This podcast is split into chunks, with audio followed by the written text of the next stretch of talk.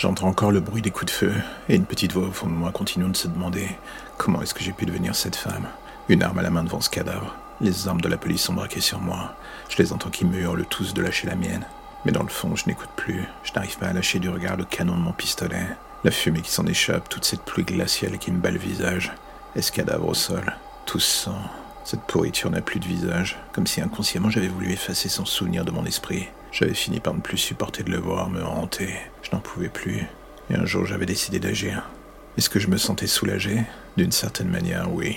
C'était le plus horrible car dans le fond, je savais qu'il avait gagné. Les plaintes classées sans suite, les coups, les insultes. J'avais essayé de fuir. Il m'avait retrouvé, il me l'avait fait payer. J'étais à lui comme il aimait le dire. J'avais pris sur moi, physiquement, moralement. Et ce soir-là, ivre, il avait pris tout ce qui me restait d'humain. Et ses frères d'armes avaient détourné les yeux. La police ne s'attaque pas aux siens, les victimes ont droit au silence, et surtout au devoir de porter leur croix sans jamais faire chier le monde. Jusqu'à ce que je le voie échapper à son jugement. Vice de forme, comme il disait. Et pendant des semaines, j'ai attendu, subi ses pressions et celles de ses amis dans l'ombre. Et un jour, j'ai compris que je n'en sortirais jamais. Quoi qu'il arrive, quoi qu'il en coûte, il avait gagné. Mais je ne partirais pas seul. Il n'en était plus question.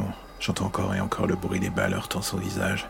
Je revois son expression surprise quand il comprend enfin que je vais appuyer sur la gâchette.